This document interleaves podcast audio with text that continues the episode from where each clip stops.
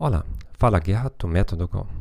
Você está escutando a um dos primeiros episódios do nosso podcast, A Psicologia da Aprendizagem de Línguas Estrangeiras. Enquanto isso, temos produzido mais de 20 episódios. A qualidade do som, mas também a minha fala, o meu português tem melhorado significativamente. Se você fica molesto com alguns aspectos dos primeiros episódios, eu recomendo começar dos últimos. Obrigado. Bom dia e bem-vindos ao nosso podcast A Psicologia da Aprendizagem de Línguas Estrangeiras. O meu nome é Gerhard Orban, sou leitor de psicologia, autor de vários livros sobre a aprendizagem de línguas estrangeiras e também eh, professor da língua alemã. Eh, como ter ouvidos, provavelmente já sou de nacionalidade alemã, tenho estudado psicologia na Universidade do Hamburgo. Atualmente estou a trabalhar na Europa do Este.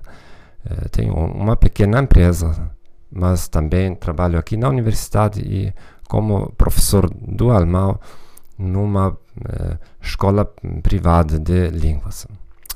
Neste podcast, como é o primeiro episódio, eh, vou apresentar, apresentar o conteúdo. Um, este, este é, acho, um dos poucos podcasts na internet que falam sobre a interseção entre a aprendizagem de línguas e a psicologia. Mas também vamos falar não somente so, sobre como um, sobrepassar obstáculos, como formular metas, uh, como um, analisar sucessos e insucessos, como eh, fazer comparações com outros alunos, com modelos, eh, o que é que fazer com, né, com a nossa negatividade, né, como manter a motivação. Um, mas vamos falar também de aspectos que eh, provém do, do, da gestão da qualidade. Né, um dos meus grandes interesses é de criar sistemas para um, automaticamente aprender línguas sem grande esforço.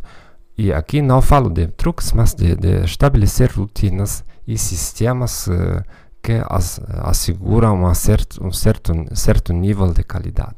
Uh, como acontece em grandes empresas, que têm também certos certos sistemas de assegurar a qualidade igual.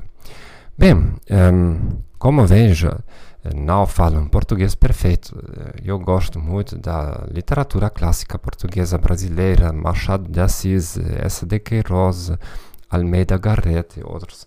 Mas, na realidade, aqui na Europa do Leste, quase não tenho a possibilidade de falar português, por isso vai ser um período de dois, três, dois, dois, três episódios até que a qualidade linguística vá atingir um, um nível mais aceitável, mas acho que os, os, temas, os temas dos quais vamos falar, são tão importantes que podem sofrer um pouco um, a desvantagem do, meu acento e da, dos meus erros gramaticais. Bom, hoje vamos falar sobre o tema da motivação. A minha tese é: não, o seu professor de línguas não precisa motivar você. Se falamos com a maioria dos alunos e pais dos alunos, eh, eles diriam que um aluno aprende alguma coisa não, se está motivado não. Isso é independência inteira do professor. Né? Um bom professor é tão inspirador, torna o material tão interessante, de modo que qualquer um desejará aprender tópicos inerentemente entediantes ou difíceis. O que acho errado em isto? Eh, para a maioria das pessoas, a palavra motivar realmente significa manipule-me, engane-me a fazer algo que eu não queria, que não faria de outra forma por minha própria iniciativa. Na aprendizagem de línguas, isso significa que, de alguma forma, acabamos em uma aula de idiomas porque nossos pais nos mandaram para lá, porque precisamos disso para nosso trabalho, porque alguém nos convenceu de que isso é necessário. Então, percebemos, né, depois de poucas lições, é que aprender uma língua estrangeira não é algo que pode ser feito em poucas semanas. E agora nós precisamos de alguém que nos motive, que nos persuade a aprender por um período mais longo. Então, existem muitos professores que gostam também desse modelo de um professor motivante, motivador, inspirador. Né? Porque isso lhes dá um, uma certa aura, um certo estatuto de, né?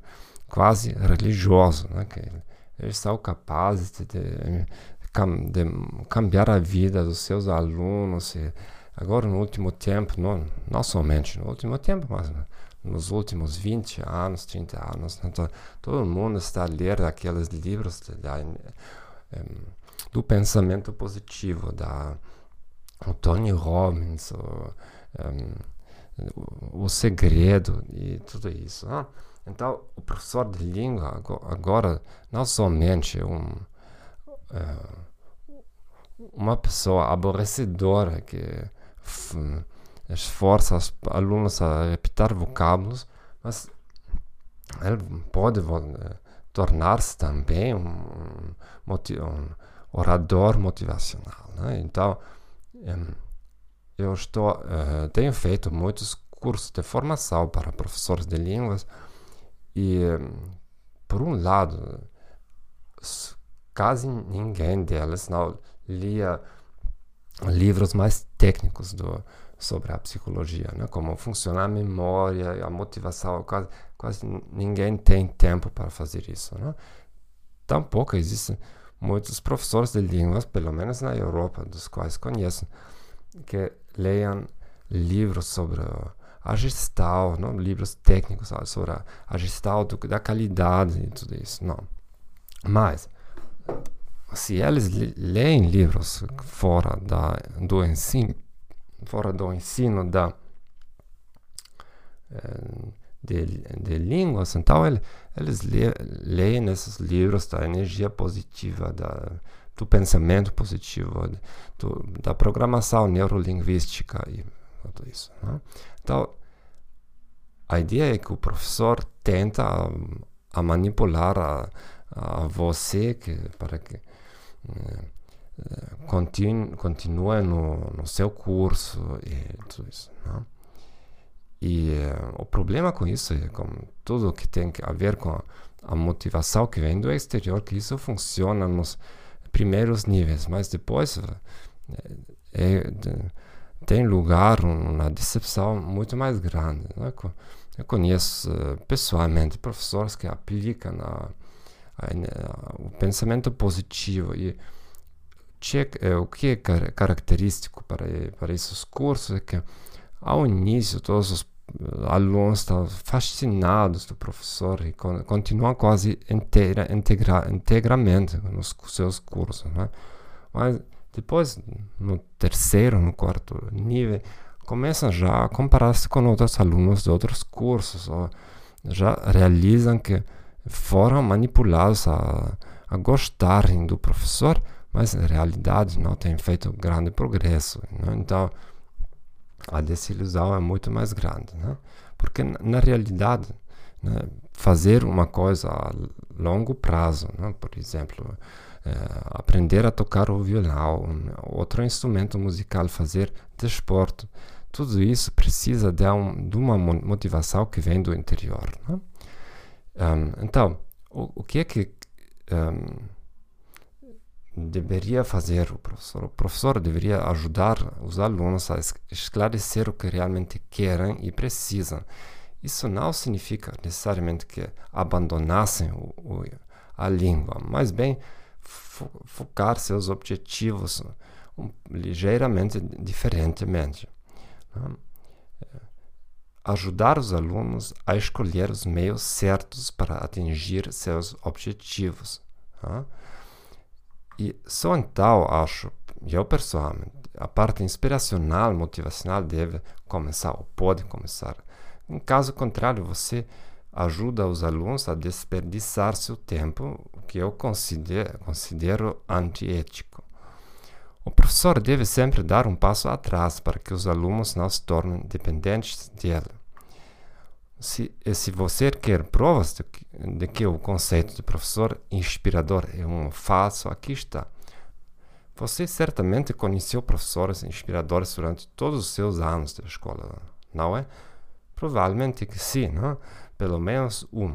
Agora, você, né, nas últimas quatro semanas, abriu um livro sobre matemática, física, geografia, história, filosofia, química, biologia, que não tenha nenhuma relação com seu trabalho atual? Provavelmente não. Então, mesmo que esses professores possam tê-lo inspirado a aprender até os exames finais, toda essa motivação evaporou com a sua dia, como seu dia de formatura. Você realmente quer fazer um, a mesma coisa com línguas estrangeiras, né? apenas ser motivado para terminar o curso, passar o exame e depois eh, esquecer a maior parte? Acho que não. Então, um, se vocês gostam uh, do tema, uh, mantenho a, min a, minha promessa de falar cada vez melhor português, melhor acento, melhor gramática.